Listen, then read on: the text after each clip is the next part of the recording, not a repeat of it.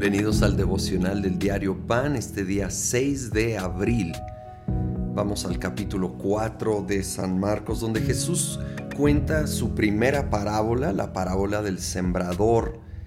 Y voy a la, a la explicación, versículo 14. El sembrador siembra la palabra. Algunos son como los sembrados junto al camino donde se siembra la palabra. Tan, tan, pronto como la oyen, viene Satanás y les quita la palabra sembrada en ellos. Otros son como los sembrados en terreno pedregoso. Cuando oyen la palabra enseguida la reciben con alegría, pero como no tienen raíz duran poco tiempo.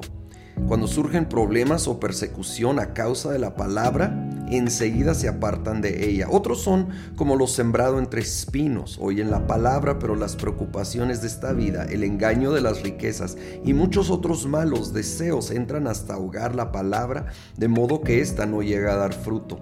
Pero otros son como los sembrados en buen terreno. Oyen la palabra, la aceptan y producen una cosecha que rinde el 30, el 60 y hasta el 100 por uno. Muy bien. Entonces, eh, el Señor es el sembrador, la semilla es su palabra y está esparciendo la semilla y cae en cuatro tipos de tierra que representan cuatro tipos de personas o condiciones de corazón.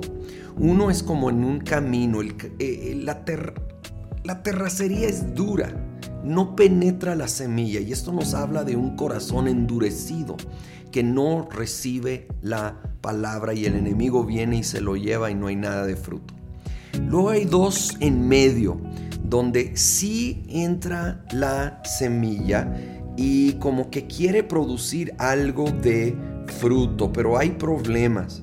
Uno no tiene raíz, dura poco tiempo.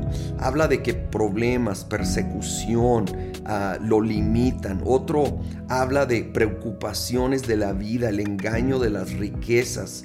Ah, vienen a ahogar esa palabra. Entonces yo los junto. Creo que son personas y no dudo que algunos están escuchando ahorita.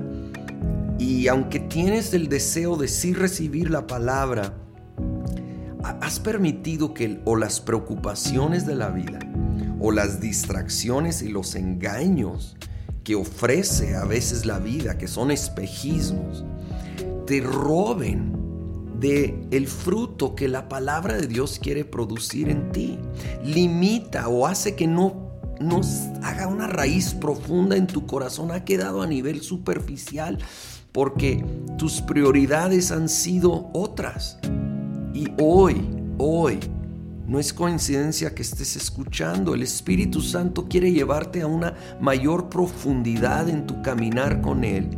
A decir, voy a soltar esas preocupaciones o esas distracciones. Y voy a poner al Señor primero y voy a abrazar su palabra en toda su extensión, aunque implique cambio y sacrificio y voy a permitir que penetre hasta lo más profundo y dé fruto en abundancia. Ahora me encanta que aún la categoría de, de tierra fértil no es estático, ¿sí?